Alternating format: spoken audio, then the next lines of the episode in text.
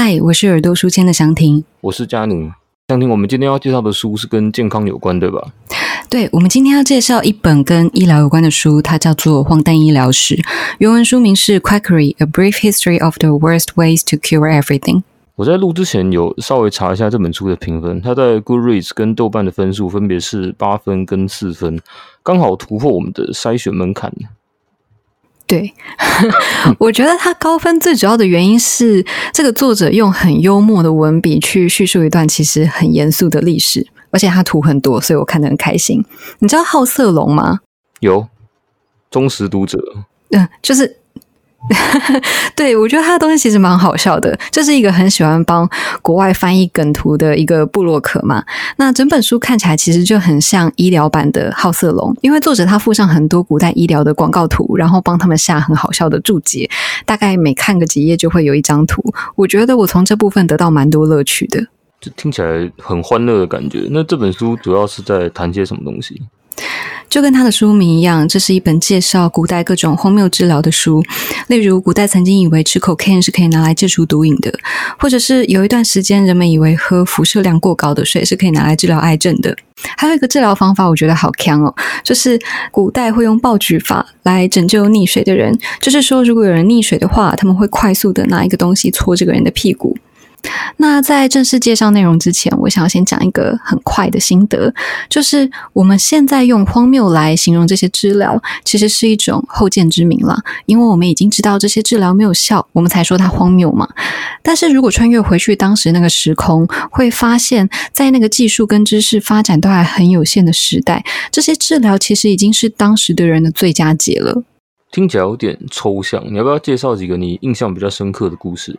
我先介绍两个我印象比较深刻的故事好了。第一个是关于可口可乐，你知道可口可乐其实一开始含有 cocaine 吗？我记得它一开始好像是感冒糖浆，对不对？嗯，比较接近止痛糖浆。可口可乐其实在一八八六年的时候就有了。当时美国的南北战争刚结束一段时间，他们有很多的伤兵。这些伤兵他们为了要止痛，会吸食过多的吗啡。毕竟当当时他们，毕竟那时候的止痛药没有像现在一样选择这么多嘛，所以很多人后续都有吗啡成瘾的问题。那当时有一个药师，他叫做约翰彭伯顿，他也是这些吗啡成瘾的伤兵之一。只是说他跟这些伤兵不一样的地方是。他是一个药师，所以一来他有病视感，他意识到自己已经对吗啡过度依赖了；二来他有配药的资源，所以他试图去调配出一个新的配方，希望能够找到既能够止痛，然后又能够替代吗啡，让人对吗啡依赖少一点的药。那他从当时一个很红的法国酒得到灵感，那个法国酒是提炼南美洲很常见的那个 coca leaf 古柯叶制作而成的，现在看起来其实就是含有古柯碱的酒精。听起来非常的刺激，但是当时的人吃的非常开心。那彭伯顿就把这种酒稍微改良，把酒精和提炼出来的古柯碱 （cocaine） 混在一起，就拿去亚特兰大这个地方开始贩售。这就是一开始的可口可乐 （Coca-Cola），Coca 就是古柯叶的意思。我记得你很久以前有去过那个南美洲嘛？那古柯叶在那边有管制吗？嗯，没有，这个东西在当地到处都可以看到，而且是一大包一大包的卖。他们当地人很习惯拿骨科叶拿来泡茶，或者是身体不舒服的时候就拿来嚼。我当时有跟他们拿几片来吃。那你吃了有没有什么特别的感觉？嗯，完全没有。我当时想说啊，原来吃草就是这种感觉啊！而且而且，一片叶子当中，它的骨科碱其实含不到一 percent，含量非常的低。要从骨科叶变成骨科碱这样子的毒品，都是经过很多道程序提炼的。所以很可惜，我并没有感受到任何我期待的兴奋感。你知道让我想到，我之前去荷兰也曾经尝试过迷幻蘑菇，就是你知道，在荷兰大麻跟蘑菇都是合法的一种产品。就我吃了之后，就除了非常难吃加恶心之外，其实也没有什么想象。中的兴奋感，所以其实我在想，就是我们或多或少都曾经被一些电影或戏剧夸大的效果影响。不过也有可能是因为纯粹吃不够。而且我还记得我当初去荷兰买蘑菇的时候，因为不太敢第一次吃嘛，所以我买那种最小的剂量，结果还被店员吐槽。好，我记得你刚好提到第二个故事，好像跟辐射有关，对不对？对，第二个故事是跟辐射有关，就是大概在一百年以前，嗯，居里夫人分离出放射性元素镭以后，就是那个。皮美盖斯贝雷的那个雷，那有段时间，这张雷变成是一种很时髦、大家都在追求的东西。有两个原因，一来是因为雷它会发光，那人天生就喜欢亮亮美美的东西嘛，像是黄金啊、钻石啊，这些都是让人很向往的东西。二来是当时的科学家也发现到它可以拿来治疗癌症，它可以抑制癌细胞的生长。那这样子的发现让镭变成是一种医疗的热门成分。当时高血压、心脏病、关节炎的药剂都会掺杂一点点的镭试试看，因为他们相信镭是具有疗效的。镭的巅峰时期，它甚至变成是一种健康商品。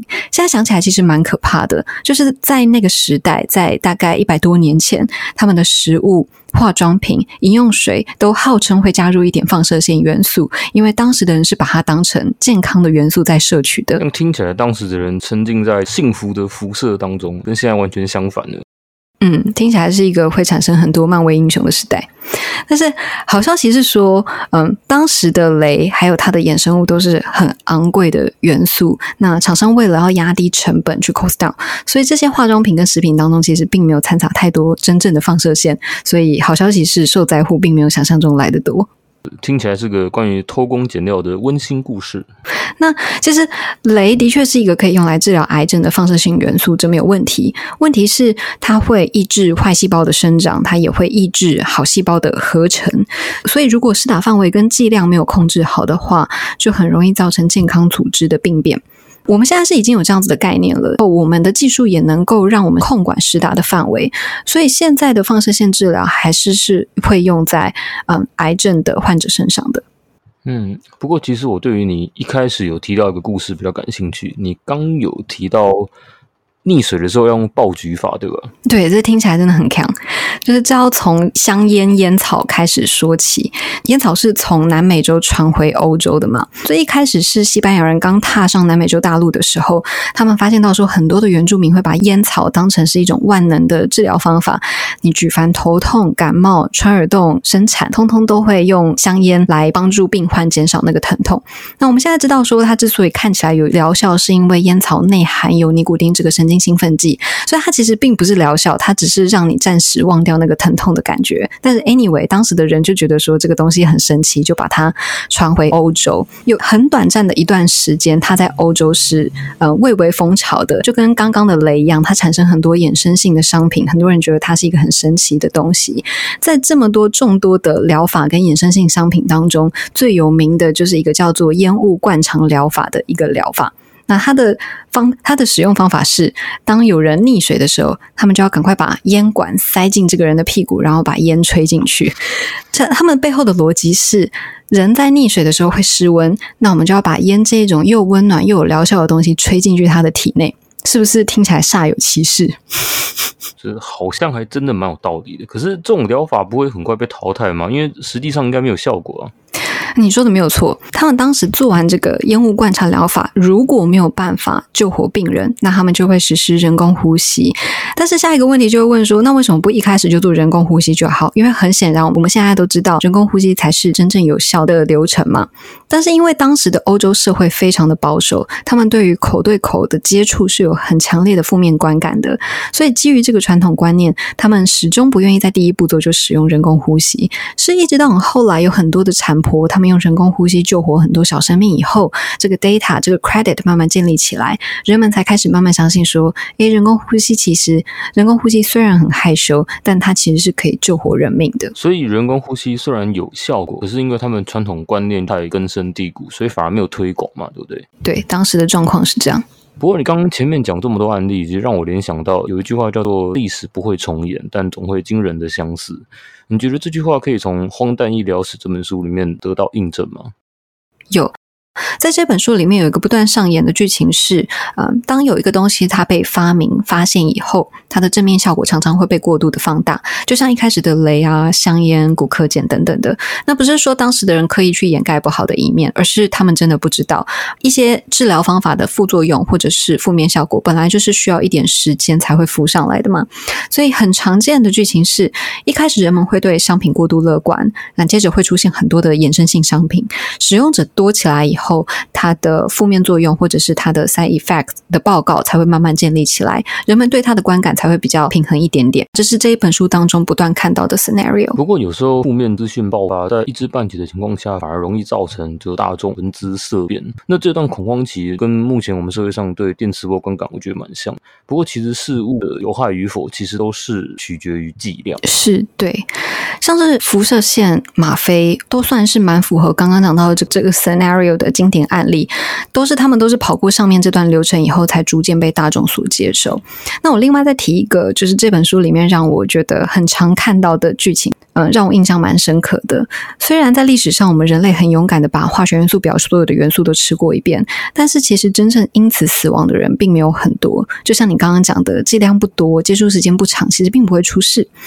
但是下面几种状况的人是历史上很长剂量过度的，包括研发出疗法的医生，有强烈爱美需求的女性，还有延长寿命的有钱人。因为这些人，他们从一开始使用这些疗法，或者是使用这些产品的出发点，就跟一般人不一样。一般来说，我们使用药品，我们的目的就是要缓解疼痛嘛。疼痛被解决以后，那我们就不再吃药了。但是刚刚讲到的这些人，他们可能是出自于想要证明自己的疗法有效，或者是他们想要吸引更多的异性，或者是他们想要拥有更多的时间，他们想要延长寿命。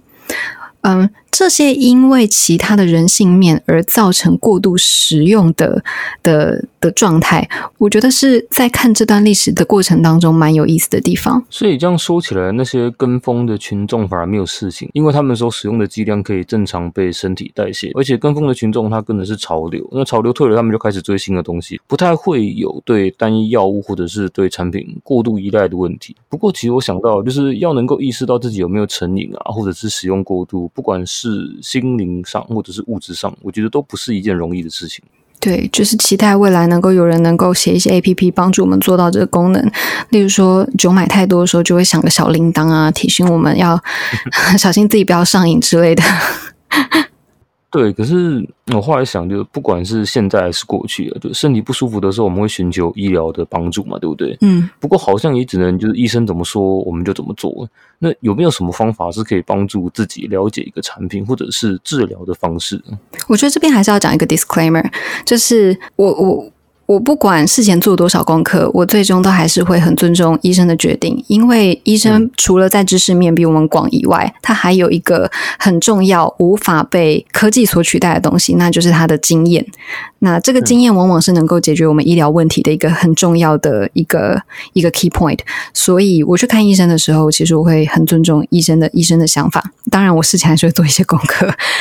这但是做这个功课，主要是让我自己能够更了解我自己身体的状态了。我是抱着这样子的角度去去去做功课的。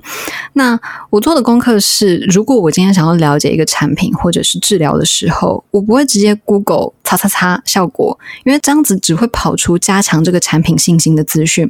我会反着搜寻，例如擦擦擦 limited effect 或者是 not recommended 等等的逆向搜寻。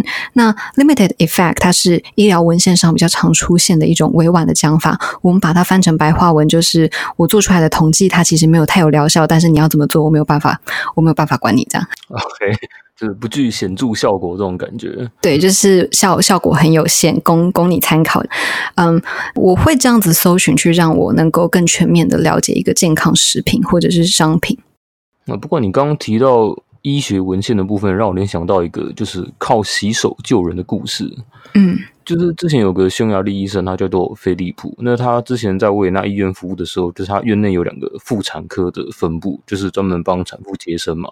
那这两个分部是在做一样的事情，可是死亡率差很多。那首先第一分部的产妇因为产褥热而死亡的比例就是。高达六成，就是非常高。那相较来说，就第二分布却不到一成。那这个医生呢就很好奇，就不断的研究到底是什么原因造成两个分布的死亡率差这么多。那他甚至有尝试过调整产妇分娩时的姿势啊，比方说侧卧或者是仰卧等等，可是都没有找到就是显著的成效或者是关键的因素。那直到有一次，就是刚好音乐机会，有一个医生他在解剖尸体的时候偶然割伤自己，那就不幸病逝了。这个病逝的病症跟那些在医院分娩时的产妇完全相同，就是有产褥热的一些特征，这样，所以他就猜测，就是产妇身上感染那个产褥热，其实是由医生所感染的。那他为了证实自己的猜测嘛，就自己的假说，就要求第一分部的医生在为产妇接生前，一定要用消毒水，就是漂白粉洗过手。结果很神奇的是，低分部的产妇的死亡率瞬间降低六倍左右。那故事讲到这边，感觉是一个 happy ending 啊。就是不过当时菲利普这位医生他在维也纳工会的演讲上就发表他对于这个产褥热的原因啊跟预防方法，他就宣布其实是医生们自己污染的双手把灾难带给了产妇的这个结论。那其实当时受到现场医生的强烈反弹。那这位医生其实他后半辈子也非常的辛苦。那最后呃是在精神病院里面抑郁而终。讲到这边，究其原因，大家可以分成两个部分。那第一个是说，其实理性上，因为菲利普他只发现了洗手可以降低死亡率，可是他没有办法提出完整的理论解释这件事情，所以没有被当时的主流医界所接受。那第二个部分就是比较偏情感上的，因为当时的医生们他其实没有办法接受自己其实是间接伤害病人的这个事实。那我们先不谈第二点，不过。以菲利普这个医生，他这种先发现关联性，再试图找出背后的理论，其实就是一种科学发展的过程。嗯，我有个想法是说，如果当时菲利普他一开始是从嗯商业的角度切入来解决这件事情，结果会不会不一样？例如把消毒水变成是一种自费的产品，让当时的医生拿去卖，如果产妇负担得起的话，或者是他想要拥有更好的医疗品质，他都可以购买。嗯，这样做的话有几个好处：一来，医生心理上比较不会有被指控、被侵犯的感觉；他甚至每一次洗手，他就觉得很开心，因为他会有更多的收入。那二来，产妇的存活率也会增加，而且这样子还可以建立更多的 database 去证实说，哎，喷消毒水洗手这件事情是有效的。也许这样子做会比较能够达到飞利浦一开始推广的目的。我想啦。好。我们今天分享了莉迪亚康的《荒诞医疗史》这本书里面几个特别的故事，也从不同的角度讨论医疗行为跟观念的转变，希望可以激发大家不同的想法。那在下面的文字介绍当中，我们也会放上今天的参考书目跟其他平台的连结。有任何想法跟建议，都欢迎在 Facebook、YouTube 跟 Instagram 上面留言给我们哦。每个讯息我们都会很认真的看跟回复的。那我们今天的节目就先到这里，谢谢你们的收听，拜拜，拜拜。